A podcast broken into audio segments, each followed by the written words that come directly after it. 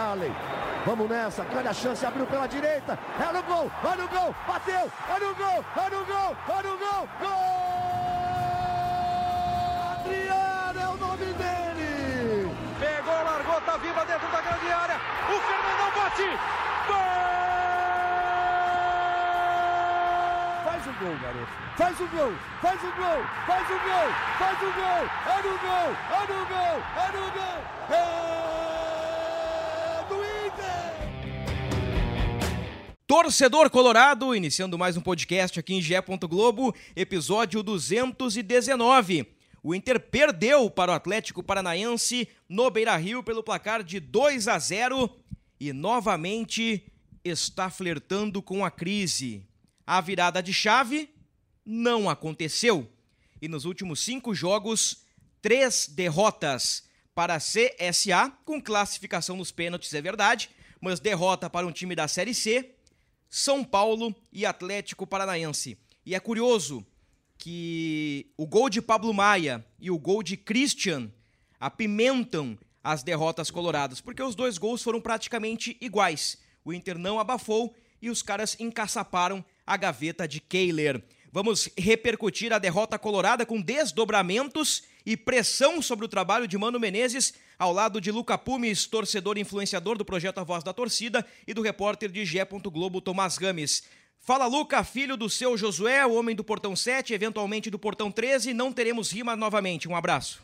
Tá difícil, né? Expressar arte aqui. Eu acho que quando as coisas começarem a melhorar, vai ter que dar uma boa sequência até a gente poder fazer uma rima aqui, porque esse eletrocardiograma que é o Inter, né? Com aqueles picos bem. às vezes nem tão altos assim, mas alguns bem baixos, faz com que a gente não entenda qual é o Inter que vai entrar em campo. É, acho que é um time inconstante, taticamente irregular.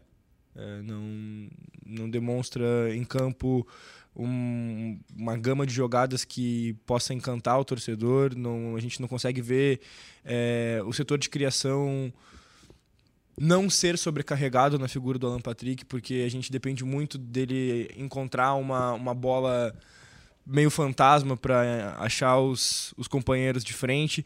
Tá cada vez mais difícil é, entender o que aconteceu naquele, naquela manhã de domingo contra o Flamengo e o porquê que o Inter não consegue repetir aquele padrão de atuação. Eu não sei se falta vontade, eu não sei se falta determinação, eu não sei se aquele dia o Inter estava de aniversário, mas está sendo cada vez mais difícil uh, sair do Beira Rio e não ter frustração. Uh, na, na, na noite de quarta-feira, tudo que eu consegui sentir quando eu saí do estádio foi eu já esperava, porque eu já imaginava que a gente fosse perder aquela partida. Acho que isso de alguma maneira estava sendo positivo para mim no, ali durante o jogo, porque se o Inter vencesse, eu ia ficar com aquela surpresa boa. E no fim eu só saí meio conformado até o momento em que cheguei em casa e percebi que é difícil ser colorado, cara. O recorte é exatamente esse. Depois do Flamengo, cinco jogos, uma vitória contra o Goiás, um empate contra o Nacional e três derrotas para CSA, São Paulo e Atlético Paranaense. Para quem não acompanhou os últimos episódios explicando o que significa a rima do Luca, como disse Argel Fux certa feita, Ian Peter tem o perfume do gol, tem a veia goleadora. O Luca Pumes tem o perfume da rima, o perfume do rap, a veia da música. E o Luca Pumes prometeu uma rima pra gente após uma vitória do Inter. O que já não acontece há um tempinho, né? Então o Luca aí, umas duas semanas, tá devendo para nós aí um pouquinho do talento dele. Tomás Rames, repórter de Gé. Globo, tá duro, né? Tá difícil. Um abraço, Bruno, um abraço, Luca, todos que nos acompanham. Uh, do jeito que, tá, que o Inter tá indo, tá jogando, né? Quando sair a rima do Luca, vai aparecer uma letra do Racionais das antigas. Né? é, Não é a do Racionais atual, dos últimos tempos. É lá de trás. Tudo que tá guardado será expressado em palavras. Não, se fosse para ser isso, seria agora com a revolta, né? Eu faria sete minutos de dias contra o Colorado. É. O Inter se repete, Bruno. Se repete, né? Cara, eu acho que a gente pode começar por aí. O jogo, para mim, uma barbada de ser analisado. Uma barbada de ser analisado. 30 minutos bons, com intensidade. Lembrando alguns jogos recentes, né? Nacional, por exemplo. O Metropolitanos também, que o Inter começou com volume, depois perdeu o ritmo. O Independiente lá na Colômbia, que o Inter começou bem, criando chances. Aí vem o ataque ineficiente, que não marca gols, o time cai de produção, parece ter uma queda física. E o segundo tempo, o Luca Pumes, constrangedor, muito ruim. Talvez os piores 45 minutos do Inter da temporada. O Inter não fez nada no segundo tempo contra o Atlético Paranaense. Tem momentos que eu percebo, Bruno, é que o Alan Patrick, preciso insistir nele, sabe? Ele, ele tenta e, e dá pena, sabe? Quando o Campanharo surge, e o Tomás faz uma observação brilhante aqui no podcast, espero não estar sendo injusto contigo, acho que foi o Tomás, que o substituto do Gabriel quase está sendo o Gabriel novamente, né? Tomás Rames. Se não fosse o Rames Tomás 2023. Se não fosse o Campanharo chegar e dar uma sustentação um pouco parecida, não com a intensidade que dá o Gabriel, mas uma sustentação maior do que em qualquer momento Baralhas, Johnny, o próprio Matheus Dias, que eu acho que poderia ter sido mais testado, deram para o Inter ali.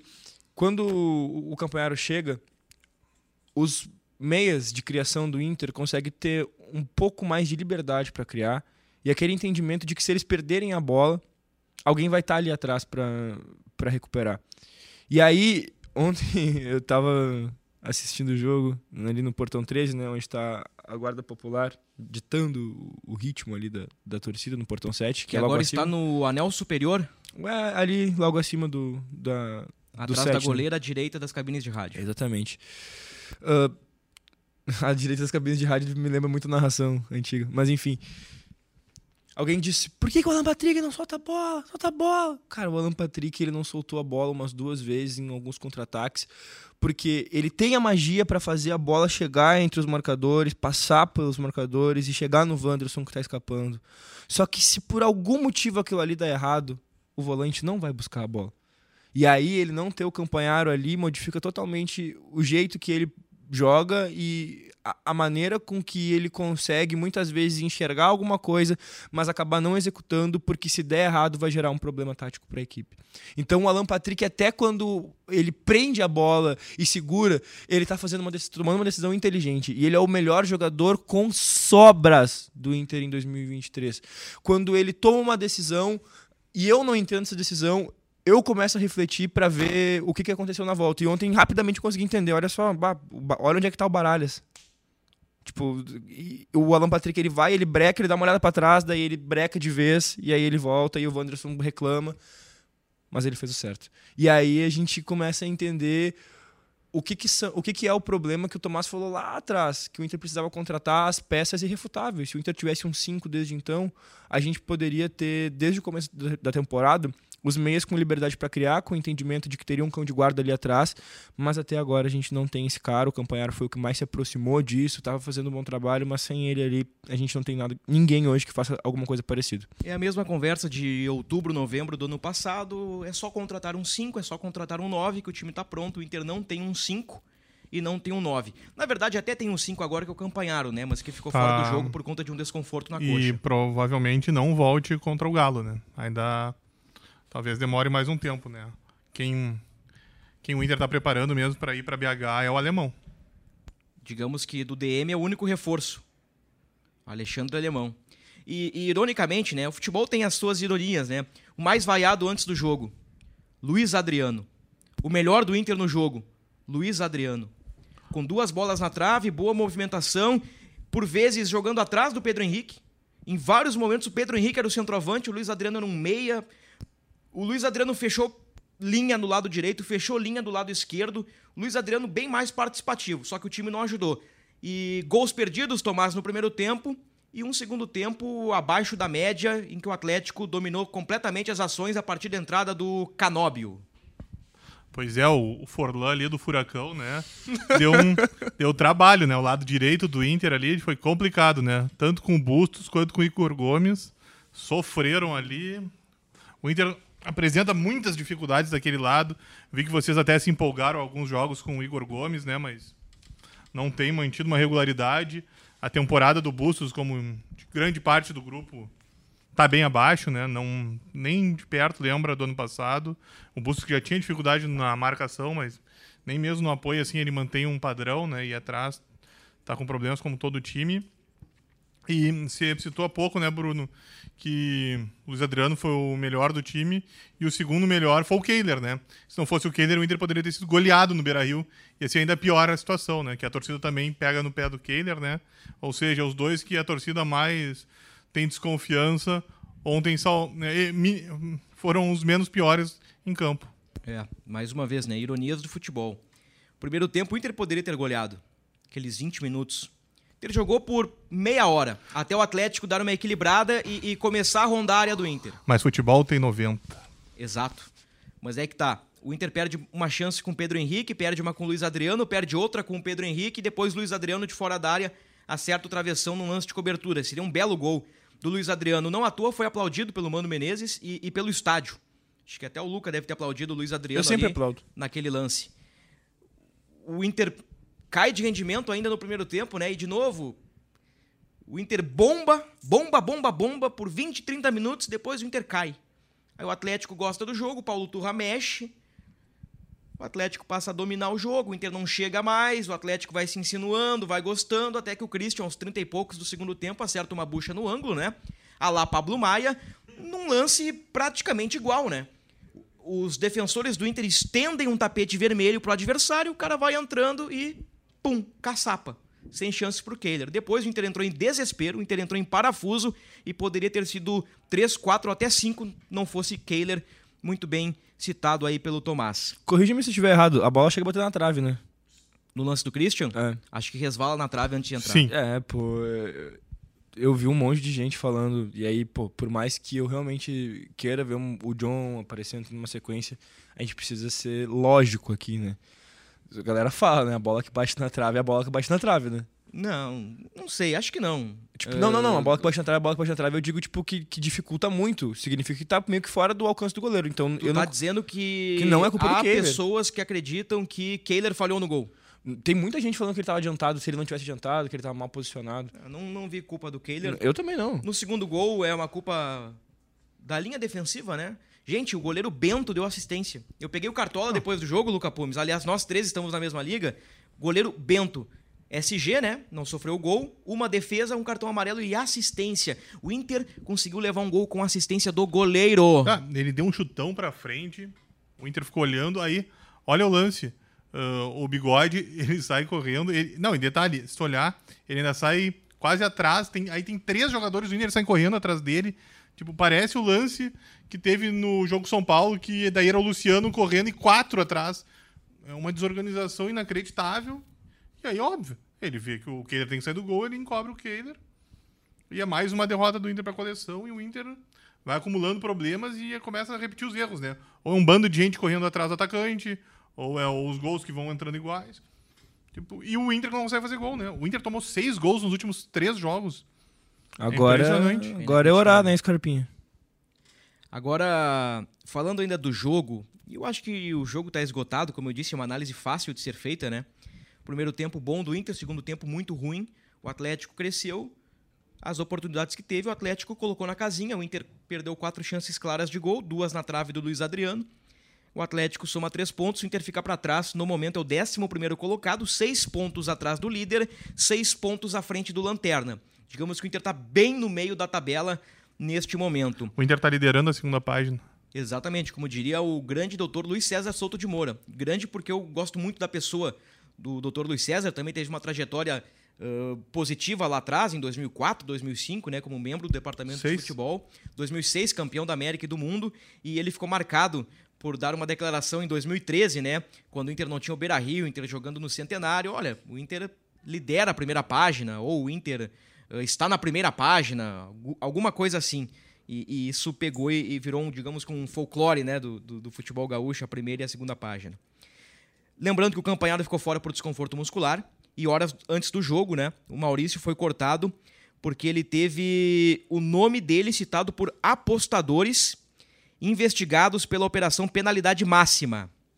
O, o Maurício, né, através do seu staff, admitiu que foi procurado pelos aliciadores, mas nega envolvimento no caso. E pelo que nós sabemos, os prints, né, as mensagens, né, os registros, os registros das mensagens já estão com o departamento jurídico colorado e elas provariam a inocência do jogador. Provando a inocência, o Maurício segue normalmente aí sua trajetória no Inter. Já trabalhou normalmente, né, Tomás, na quinta-feira, pós-derrota para o Atlético Paranaense. E tem um jogador do Grêmio também numa situação bem parecida, que é o meio-campista Natan.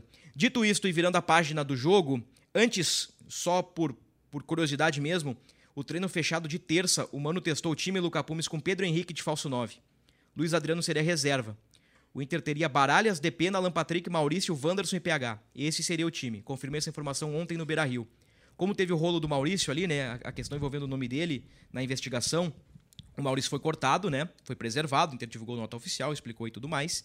E o Mano colocou o Luiz Adriano. Aí na teoria, Pedro Henrique jogaria na ponta direita, mas nós vimos que o Pedro Henrique foi um, um, segundo atacante, por vezes até o centroavante do time, né? Com o Luiz Adriano no outro posicionamento. Agora sim, desdobramentos. Tomás, Mano Menezes balança no cargo? Ainda não. Uh, com a direção, não. Óbvio que o trabalho já não tem o mesmo glamour que tinha outrora, né? Mas Mano, hoje ele não corre risco de, de, ser demitido, né? A torcida já pega no pé dele, isso sim, né? Há pressão externa. Mas interna, o Mano ainda. Não vou dizer prestigiado, que prestigiado virou um termo ruim, né? Mas o Mano ainda segue e a direção ainda aposta no trabalho do Mano que ele consiga uh, recolocar o time nos trilhos, né? A questão é se esse time tem bola mesmo para voltar aos trilhos e se o Mano vai conseguir, né? Uh, nós já estamos milhões de vezes aqui que o, o Valência chega no segundo semestre, né? O Arangues até já intercala trabalhos com bola mas, e preparação e aprimora a parte física, mas uh, não vai adiantar só eles, vamos ser claros, né? O time do Inter ele tem zilhões de problemas, né? Tem uns, em todos os setores. Uh, o grupo do Inter tá muito mais enfraquecido, né? Não adianta, não tem como não dizer. Olha, o Bruno, por favor, pega a escalação do Inter que terminou a partida ontem. Vê o time que acabou. Vamos lá, vou pegar aqui. Só o tempo de abrir aqui é o material. Olhar, óbvio, o Furacão é vice-campeão da América, isso tem que lembrar aí. O, e tanto que, né, desculpa galera, mas só eu acertei mais uma vez, né, o palpite, né? O pessoal aqui tá muito positivo, né? Jogo o Inter ia ganhar do Furacão, o Inter é inferior ao Atlético, né? O Vitor Roque é muito bom jogador, muito bom. E o Inter sofre, o Inter tem muitos problemas em todos os setores. O Vitão, que foi um destaque ano passado, ele não consegue repetir. As peças do Inter não conseguem manter o padrão. E o banco do Inter baixou muito a qualidade. E isso está causando um desgaste, né? Por exemplo, o Mano já disse que tenta uh, preservar algumas peças que estão cansadas, mas ele não consegue, ainda mais com a situação do time que não ganha, né? E o que, que e aí vira o Inter parece estar tá correndo atrás do próprio rabo, porque o Inter precisa voltar a ganhar, mas tem que botar algumas peças para descansar. Só como o Inter não ganha, eles jogam e eles se cansam ainda mais e o time vai cansando e não vai ganhando. E o Inter fica andando em circo e vai saber. E agora o Inter tem duas vitórias no ano fora de casa, vai jogar quatro fora. O que que aguarda? O que que reserva para o Inter? É uma situação muito complicada. E o Inter tem, além dos problemas, dos problemas individuais, ofensivos e defensivos, tudo passa por um problema coletivo. Né? Claro, né? exatamente. E, é, um, é um conjunto, né? E, Ou a engrenagem não, não, não pegou esse ano. Não, não adianta. O Mano já tentou mil vezes. O Mano muda. Tem essa outra coisa, não funciona. Tanto que ele já fez diversas variações. E ele mesmo já disse que não tem todas as respostas, né? Kehler Igor Gomes, Moledo, Vitão, Taolara, Depena, Estevão, Alan Patrick, Pedro Henrique, Luca e Gabriel Barros. Foi o time que terminou o jogo. Gabriel Barros estreou com a camisa do Inter, né? Sentiu o peso. Não acertou praticamente nada, né? Também entrou num. Não digo num contexto adverso. Até acho que pode ser um contexto adverso, porque o Atlético ah, já é, era né? melhor no jogo, né? E ele pouco fez. O Luca também entrou entre os zagueiros pouco agregou. Eu acho que o Igor Gomes entrou pior que o Bustos. O Bustos estava levando um calor do Canóbio. E, e, o Igor Gomes também levou um, calor do Canóbio. Eu acho que ele falha no gol do Atlético. O Igor Gomes não aproxima, ele não tira o espaço do Christian. Taolara razoável. O Estevão reapareceu, né? Impressionante. O Estevão só entra na fogueira. E eu não acho o Estevão um primor técnico. Mas é curioso que o Estevão entra na fogueira sempre. E é isso. Quero te ouvir, Lucas, sobre Mano Menezes. Balança, não balança? O que, que tu pensa sobre isso? Queria que o Potter tivesse aqui nesse momento. Que tu O soltou Harry um, Potter, um balanço no balanço. Enfim, pra magicamente fazer o time Inter jogar. É. Não é esse, não. não, não é isso. William Potker. Na- meu Deus do céu, nem fala esse nome. O Luca fala de Luciano Potter, comunicador do grupo RBS.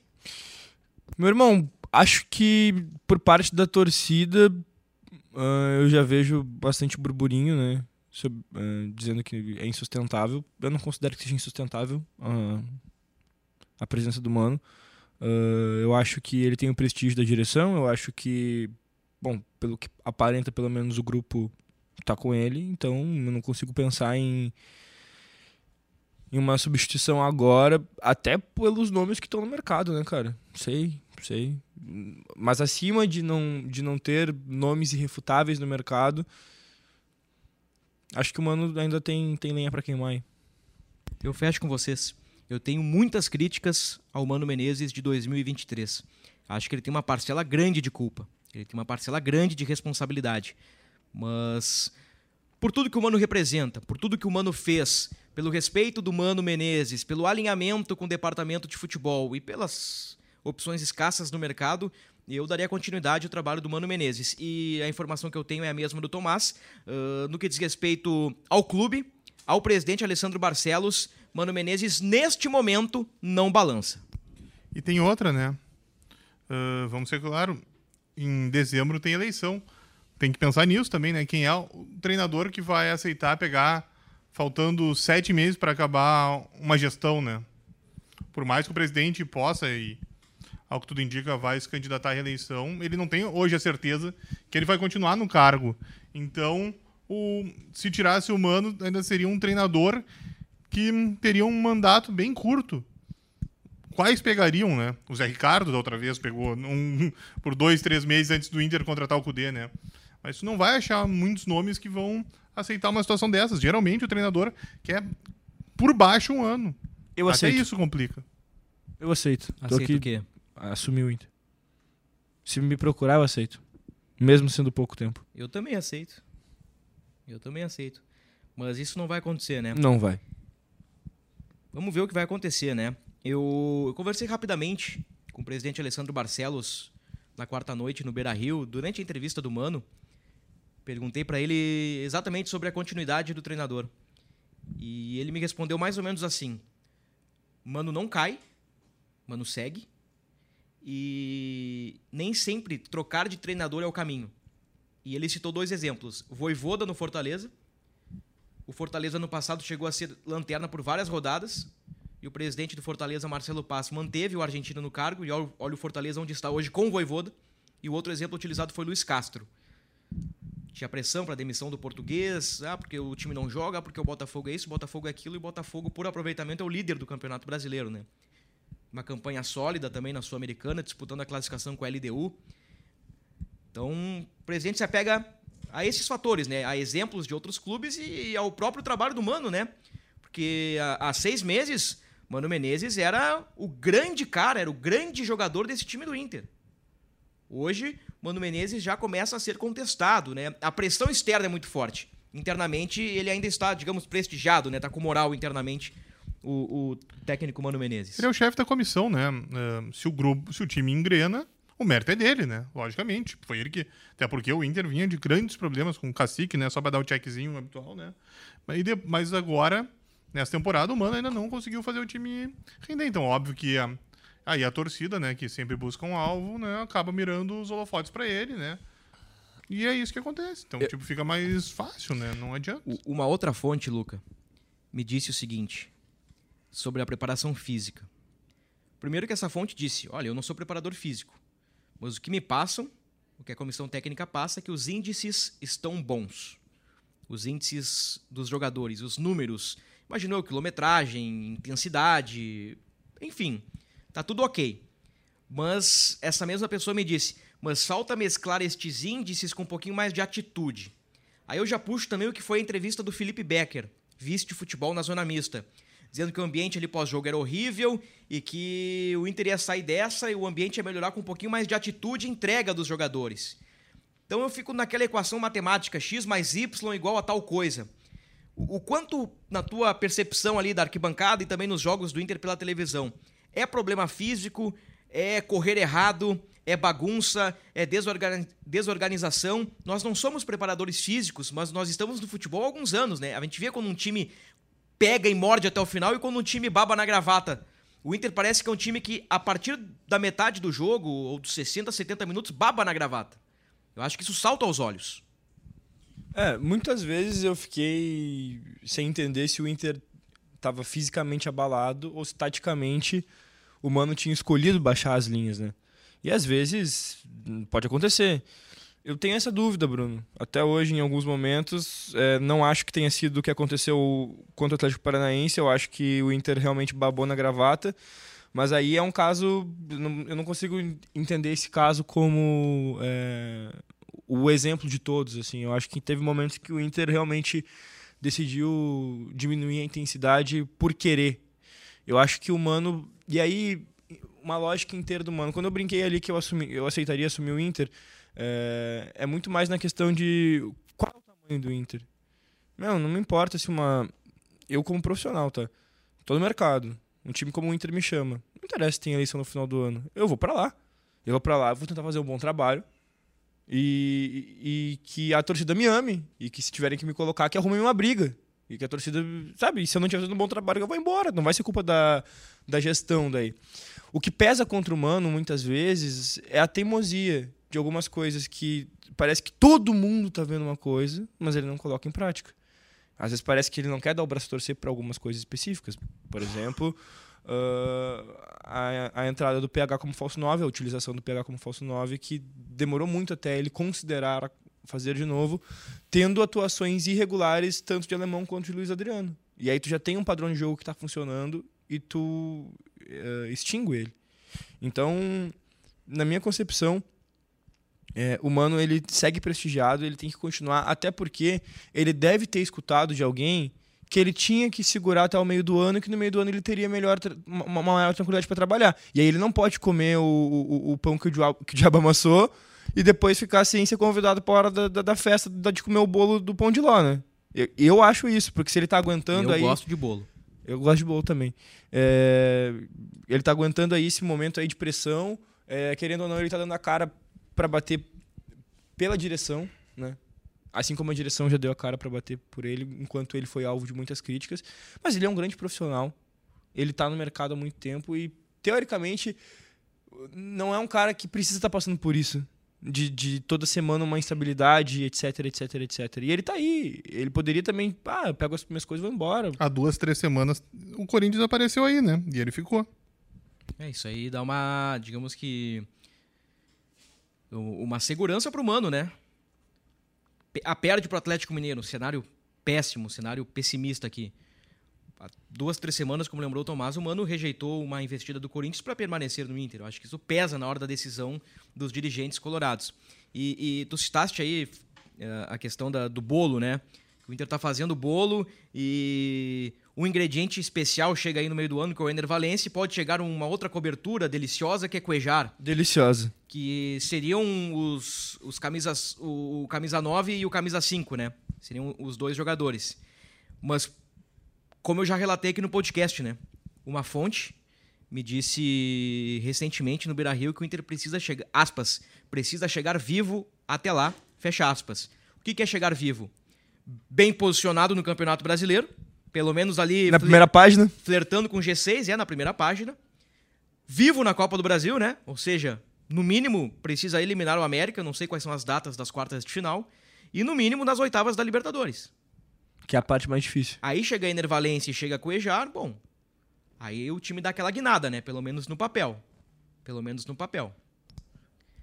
Aí Cuejar, Arangues, Alan Patrick, Wanderson, Ener Valência, Maurício ou Pedro Henrique ou Luiz Adriano, no papel já parece um time mais forte, um time mais de hierarquia, né? Mas tem que chegar vivo até lá. Não adianta chegar em julho na 15ª posição no Campeonato Brasileiro, fora da Copa do Brasil pro América e na Sul-Americana, ficando ter na terceira posição do grupo, né? Lembrando que os dois primeiros na Libertadores avançam às oitavas, o terceiro vai para a Sul-Americana e o quarto um abraço. E nós sabemos que o Metropolitanos vai ganhar um abraço, que o Metropolitanos provavelmente fará zero pontos a não ser que o Inter entregue pontos pro Metropolitanos na Venezuela, né? Porque o Inter pega agora Atlético fora, pelo Brasileiro, pega América fora pela Copa do Brasil, pega o Grêmio fora pelo Campeonato Brasileiro e pega o Metropolitanos fora pela Libertadores. Meu, eu não aguento mais. Para, por favor, cara. Eu O tô cansado de duas ontem vitórias ainda, fora no ano. Eu tô cansado, tô cansado de ontem ainda, tô cansado, tô cansado. Ganhou eu de quem lá. fora mesmo? Do Aimoré? O Aimoré foi a última, 25 de fevereiro. Brasil de Pelotas. Ah, no jogo que o Mourinho dos Pampas, o Rogério Zimmermann, criticou muito a arbitragem, né? Que o Inter fez um gol de pênalti meio polêmico e depois teve um lance na área que o Moledo, se não me engano, teria feito um pênalti e o juiz não, não teve o mesmo critério, então foi daquele jeito. Rogério Zimmermann já faz por onde ser aproveitado por um time de Série A? Acho que não, Luca. Não digo um Inter, um Grêmio. Acho que ele faz um mas trabalho muito bom no Brasil. Muito bom mas mesmo. Ele, ele ficou bastante tempo na Série B, conseguiu. É, eu acho que ali foi. Ali era Um o. Cuiabá. Ali era Por que o. não um Cuiabá? Acho um que naquele Bragantino? avanço da- do Brasil da D pra B, ali seria o gancho pra Série A. E ele ficou um bom. Ele conseguiu manter um bom tempo o Brasil na B. Nomes do mercado aí, só jogando pro ar. O Mano fica no Inter, não, não tem Rogério. chance de demissão nesse momento. É Rogério Ceni, Lisca, Celso Rotti, Desespero. quem mais? Agora o do Cuiabá foi demitido, o Ivo Vieira, né? Ivo- acho que é Ivo Vieira, o técnico do Cuiabá foi demitido. Quem mais? Acho que o Cuiabá esse ano Acho vai. o Guto Ferreira vai. tá no mercado. O Alex Cabeção, que saiu do Havaí, tá no mercado, mas é um iniciante na, na, na área de treinador. Não tem muitas opções, né? Jorge Jesus. Daqui a pouco traz o Enner e o Jorge Jesus junto. Deus do livre. Jorge Jesus tá com o contrato acabando lá no É, Fenerbahçe. mas Eu não queria esse cara no Inter. Ah, O Jorge Jesus é muito bom treinador, só que, né? Muito. Vitor Ia gastar Pereira. bastante, né? Vitor Pereira. Bom, enfim, né? Mas jogamos aqui alguns nomes no ar, mas o o Mano fica. A não ser que o Inter tome um sacode do Atlético Mineiro e imploda o vestiário, mas é provável que o Inter tenha treinador aí até. Não digo até o fim do campeonato, né? Porque é meio difícil de, de projetar isso, mas pelas próximas semanas o Mano tá garantido, né? Até porque também, né? Chegar de novo com o interino no Grenal é ruim, né? É não dá ruim. pra esquecer isso, né? É ruim. É ruim. Muito bem. Luca Pumes, vou te dar uma informação. Inter 0 Atlético Paranaense 2 registrou o terceiro pior público no ano no Beira-Rio. Eu tava lá. Não é culpa minha. 13.537. O São José, o pior público, 10 mil. E teve um outro no Gauchão ali com 12 mil. Eu era uma dessas 13 mil pessoas com a minha camisa 13 no portão 13. Eu tava lá. Vamos pro estádio, torcedor E o que colorado. significa entrar no portão 13 com a camisa 13 é que Luca Pumes espera ansiosamente por Ener Valência, que será o camisa 13 do Inter. Ou que não dá só pra se apegar no misticismo, né? É. Que tem agora que chegar um pouquinho mais, né? Porque só na mística não tá dando. É, de, de repercussão é isso, né, gente? Questão do Mano Menezes, a entrevista do Felipe Becker, que falou do ambiente, bancou o Mano, não quis apontar o dedo pra ninguém. O, o assunto preparador físico ele fica um pouco nebuloso no Inter, porque o Inter não fala muito, o Inter desvia o foco. O, o Mano, esses dias, tem uma manifestação um pouco mais forte sobre isso, dizendo: ah, mas o Inter fez gol aos 40 e poucos lá contra o Metropolitanos, fez aos 47 contra o Flamengo, não tem problema físico. Olha o Alan Patrick correndo bem mais do que o ano passado. Mas a gente tem acompanhado os jogos, né? A gente vê que o Inter, em alguns momentos, baba na gravata. E o mês de maio, Tomás, ele não, não dá trégua, né? Sábado já tem o Galo e temos alguns indícios de, de preservações. Olha, Bruno, é que fica. Você usou a palavra agora há pouco, né? Nebuloso. Porque nos últimos jogos o Mano também indicou que fariam preservações e não conseguiu, né? Porque ele tá vendo que o time não engrena e ele tenta, com as principais peças, fazer o time voltar a ganhar para retomar a confiança. Só que o time não ganha, os jogadores cansam, mas ele precisa fazer o time voltar a ganhar e tá andando assim. Então, mais uma vez, ele deu indício que ele vai precisar poupar, talvez tire um ou dois, mas não vai conseguir tirar todo mundo, porque o Inter precisa ganhar. E contra o Galo no Mineirão vai ser muito complicado, né? fazer uma figura aqui. Vamos supor que o Inter entrou em campo contra o Nacional com 100% do tanque. Nacional foi o primeiro jogo de maio, né? Aí o Inter joga com São Paulo e o tanque cai para 90%. Aí contra o Atlético, 80%. Eu me refiro ao, ao, ao, time base, né? Não especificamente a um ou outro jogador. É melhor chegar contra o América de novo com 90% a 100%, digamos que, aspas, sacrificando o jogo contra o Atlético Mineiro, colocando um time alternativo, ou coloca o que tem de melhor, preserva pontualmente um ou dois e chega, sei lá, 60%, 65% na Copa do Brasil. É um dilema também para o treinador, porque é a sequência do Inter, nós já citamos aqui, é o Galo, é o América pela Copa do Brasil, Grenal, depois joga a vida na Libertadores. Se o Inter inventa de tropeçar na Venezuela, Luca, o Inter é capaz de não classificar.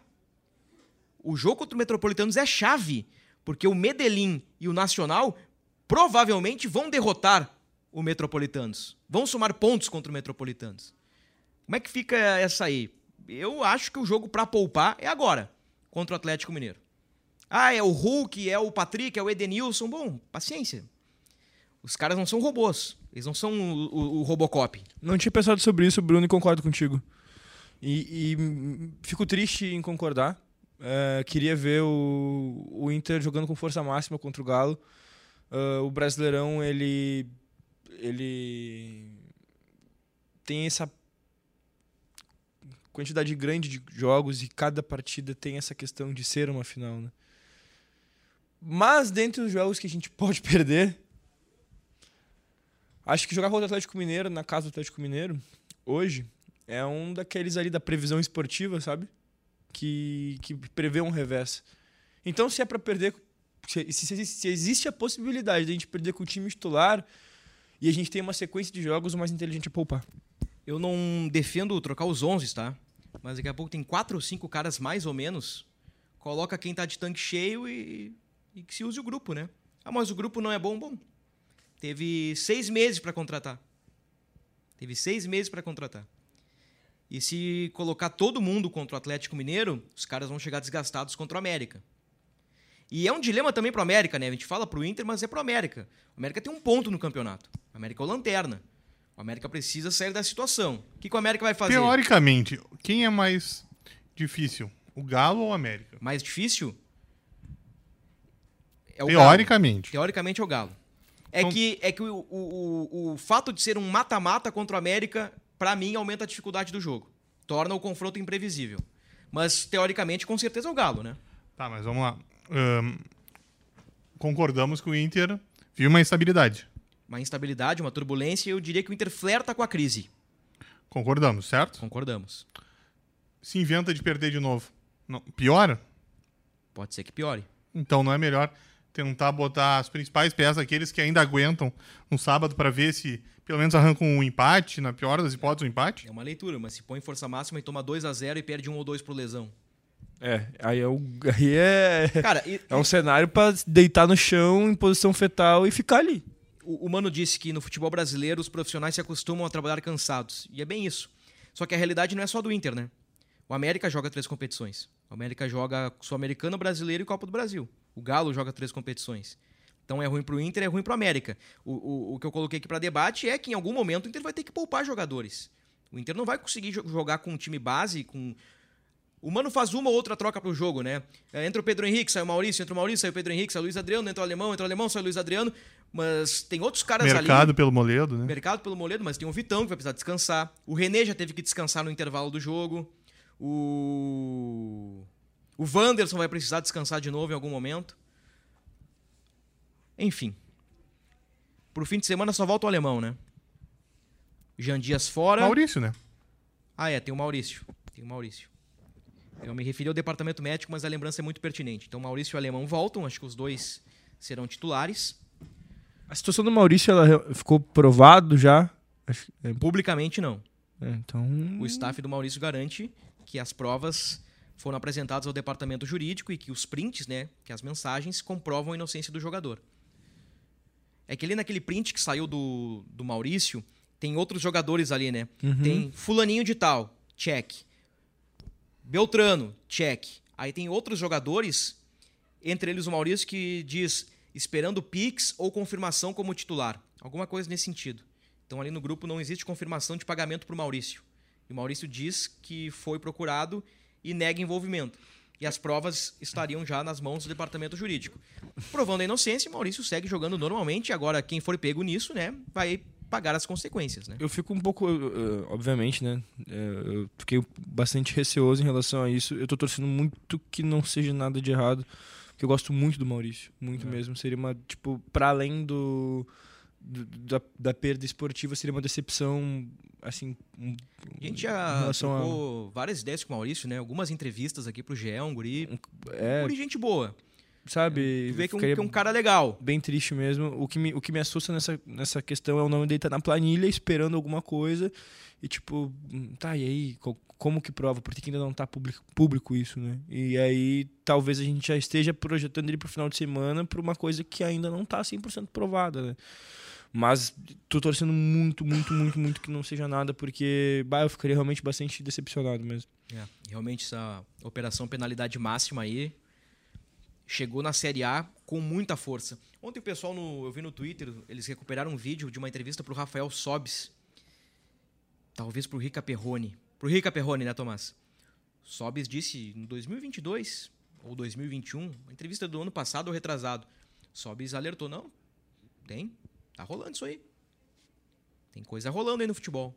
Que a pergunta foi, ah, cara que joga uh, bola para escanteio, para lucrar com a aposta, tem? O Sobis disse, não, tem, tem. Tem, tem coisa rolando, sim. E aí agora, tempos depois, né, a, a, a investigação tá puxando alguns nomes fortes do futebol brasileiro, né, jogadores que há anos atuam na Série A, jogadores importantes, uh, lideranças, né, de, de clubes, por exemplo, eu vou ficar no nome do Eduardo Bauerman, que era um dos capitães do Santos. O gaúcho Eduardo Bauerman. Também agora tá, tá numa situação delicada. Paulo Miranda também, né? Paulo Miranda, ex-jogador do Grêmio, ex-jogador do Juventude, ex-jogador do Náutico, ex-jogador de São Paulo, com passagens pela Europa, um cara de, de nome, né, de, de, hierarquia no futebol brasileiro, é. é muito curioso isso, né? Mas vamos adiante, pessoal, vamos adiante. O Inter, pela primeira vez, perdeu duas consecutivas com o Mano Menezes, como de praxe. Eu venho com as estatísticas do Inter. 23 jogos, 10 vitórias, 9 empates, 4 derrotas, 56% de aproveitamento, 35 gols marcados, 22 gols sofridos. O Inter está batendo quase a média de um gol sofrido por jogo. 0,95 é a média do Inter de gols sofridos. Sequência colorada, dia 13 de maio, sábado, Atlético Mineiro fora de casa. Dia 17, quarta-feira, América Mineiro fora de casa, Copa do Brasil. Dia 21, 21 é sábado ou domingo? 18 é quinta, 19 é sexta, 20 é sábado, 21 é domingo. Grêmio e Inter Grenal pela sétima rodada do Campeonato Brasileiro. Algo a mais a acrescentar aí, Tomás? Uma informação, alguma coisa de bastidor aí, uma projeção? O Inter, você citou agora, né, Bruno? Você gosta muito de números, né? Que o Inter tá com quatro derrotas em 23 jogos, né? Sim. Ano passado, o Inter perdeu com o Mano 5, né? Então, isso chama atenção também, né? Tendo ainda seis meses de calendário pela frente. É. Pois é, a gente tem o hábito de ter um, um debate mais acalorado, algo puxando para cima, né? Algo, mas é, o podcast de hoje ele, ele fica meio em xeque porque as pautas acabam se repetindo, elas são repetitivas. Ah, o Inter perde um caminhão de gols, cai de produção e perde o jogo ou empata o jogo. O Mano disse algo muito interessante. O Mano usou a, a expressão. E as peças não andam, né? Não foi. Ele usou a expressão faísca. Ano passado nós chegamos aqui, o time estava meio bagunçado, acendeu uma faísca, demorou para engrenar, mas engrenou. Aí ele disse ah, contra o. Não sei se ele citou nominalmente algum jogo, mas o Inter, talvez ali contra o Flamengo, teve o jogo da virada de chave contra o Metropolitanos, acendeu a faísca e o Mano disse que a faísca foi apagada no gol do Nogueira contra o Nacional. Que o Inter estava virando a chave e o gol do Nogueira quebrou a chave do Inter e voltou essa coisa negativa, né? Tanto que o Inter perde para São Paulo e Atlético Paranaense. Aí nessa figura, né, o Mano disse que o Inter trabalha para resgatar essa faísca, para ver se faz uma chama, cria uma fogueira e o time começa a, a decolar na temporada, né? Fechamos? Confio no trabalho do meu professor. Vambora. Beleza. Sábado então. promete, né? Não dá pra esquecer isso. Tomás não cravou o resultado, mas cravou mais uma vez a coluna. Acho que é a segunda consecutiva, né, Tomás? Exatamente. 2 a 1 pro Atlético Paranaense foi o palpite do Tomás. Eu confiei que o Inter ia conseguir balançar as redes e não fez isso. Não fez isso.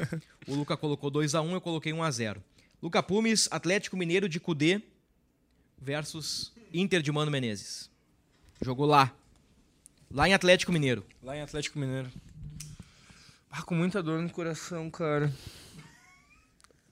Não sei se já fiz isso nesse podcast. 3x1 pro Galo. 3x1. Olha, o Luca, eu me lembro que o Luca disse que nunca apostaria contra o Inter, hein? Não, não, não. Nunca disse isso. Eu já disse, eu não aposto no time do Mano Menezes, não aposto contra o time do Mano Menezes enquanto ele não me trouxer uma derrota. Ah. E tu fazia va- apostava várias e ele não tinha perdido ainda. Eu não, lembro disso. brilhante a frase. Obrigado por ter me corrigido, porque eu achei que não, mas então era essa frase, então ótimo. Não, mas se fosse isso, seria ótimo. Porque o Luca estaria sendo contraditório, assim como o Inter de 2003, 2023, é. Ah, mas a contradição faz Altamente parte da vida humana. Manda o teu palpite aí, Tomás. Ah, primeiro que vai ser um embate curioso, né? O Cudê divide a torcida, né? Que há muitos torcedores que gostam muito do Cudê, há outros que têm um pé atrás com ele, né? Pela forma como ele saiu, por alguns resultados, principalmente os fracassos nos grenais, né? Mas a forma que o Inter jogava ahn, conquistou muita gente aqui em Porto Alegre, né? E a torcida do Inter mostrou algumas vezes que gostaria que ele voltasse. O Cudê também tinha uma relação muito boa com o presidente Barcelos, né? Nunca esconderam essa parte. E há pouco, um mês mais ou menos, o Cudê balançou no Galo com uma, mais uma entrevista explosiva, né, das que ele dá. E aí o Mano até deu uma alfinetada nele. Aí depois o Cudê foi perguntado e o Cudê evitou entrar no assunto, né? Não quis responder o Mano. Então, fica essa dúvida de como será o embate. Mas eu acho que Galo 2, Inter 0. Galo 2, Inter 0. Então eu vou pagar o meu palpite aqui, que era 2 a 0 pro Galo. Vou colocar pro Tomás aqui, né? Eu fui o último, tenho que me ferrar mesmo. Um Galo 1 a 0 gol do Hulk. O provável capitão do meu time no Cartola. Ô, ô, Bruno, Vamos lá tu me falou, fechar. o que tu me falou me faz muito sentido. Sabe o que eu faria se eu sou Hum. humano agora? Hum. Eu colocava o time todo reserva, mano. Todo reserva. Tira a pressão do, de todo mundo ali. Ah, ó, vai ao microfone. Nós temos uma sequência difícil de jogos. A gente precisa descansar os jogadores. A gente sabe a dificuldade que é jogar contra o Atlético Mineiro lá. A gente vai aproveitar para poupar o time. Perdeu no final do jogo, vão xingar que ele, que ele, que ele poupou o time e tudo mais, mas todo mundo vai ter a total concepção de que o time titular não teria tanta chance assim. E aí ele, ele leva outro tipo de pressão pro jogo contra o América. Uma pressão só pela vitória, mas com o time descansado. Última volta do podcast, então. Como seria um time reserva do Inter? Só por curiosidade, fiquei bem curioso agora. John, Igor Gomes ou Bustos, Moledo, Nico, Nico, Hernandes e na Tauan. esquerda tá o Alara. Então vamos lá. John, bota Bustos, Moledo, Nico Hernandes e Tauan Lara. Abre o meio com o Matheus. Dias. Matheus Dias, Baralhas. Baralhas, Maurício. Ah, o Maurício que não jogou no último. Aí faltam dois. Pedro Henrique. Pedro Henrique, Se ele O não alemão quiser usar volta, como né? falso 9, o alemão volta e falta um cara no meio. esse time aí não é nenhum Frankenstein, cara. Deixa eu falar. Será? De novo, Matheus Dias, Baralhas, Maurício, Pedro Henrique, Alemão na frente. Falta um cara nesse time aí. Um Estevão da vida, um Estevão. Lucas Ramos, um, Estevão. um Gabriel Barros, Um Rômulo. Três um volantes. Rômulo, é. E aí, Cara, daqui a pouco até. Eu ia dizer três zagueiros com Tauan na ala. Mas aí vai ter que usar um dos zagueiros, né? Muda meu o palpite ali, Bruno. mercado. muda meu palpite ali. Por favor. colocar quanto? Eu quero. Eu, vocês dois apostaram na derrota, né? Sim. Não, vamos, não, não tem graça assim. Tá. Eu vou pelo empate do Colorado. 3x3 então. Não, não, não. Ah, um a um. Ah, Não. então vai ter revisão dos palpites? Ué, se Vai. quiser. Ah, trocar. então eu vou pegar o 3x1 que tu tinha me roubado ali, né? Tá, tá eu pego 2x0 Tomás, então 2 do Hulk. Então tá. Mais pontos pra mim no Cartola. Aí chega aqui na, na segunda-feira, o Inter fez uma vitória 4x0 no que Galo. nunca fez. Hat-trick do Matheus É, Dias. Pode acontecer, né? Podcast festivo, segundo, hein? E rima do Luca. E rima do Luca. Então tá, Luca, obrigado, viu? Apertamos as mãos. Apertamos as mãos. Um abraço, Tomás. Um abração, amigos. Vamos ver como o Inter responde no final de semana. Vamos ver. Ponto final no episódio 219. Voltamos na próxima semana. Até lá.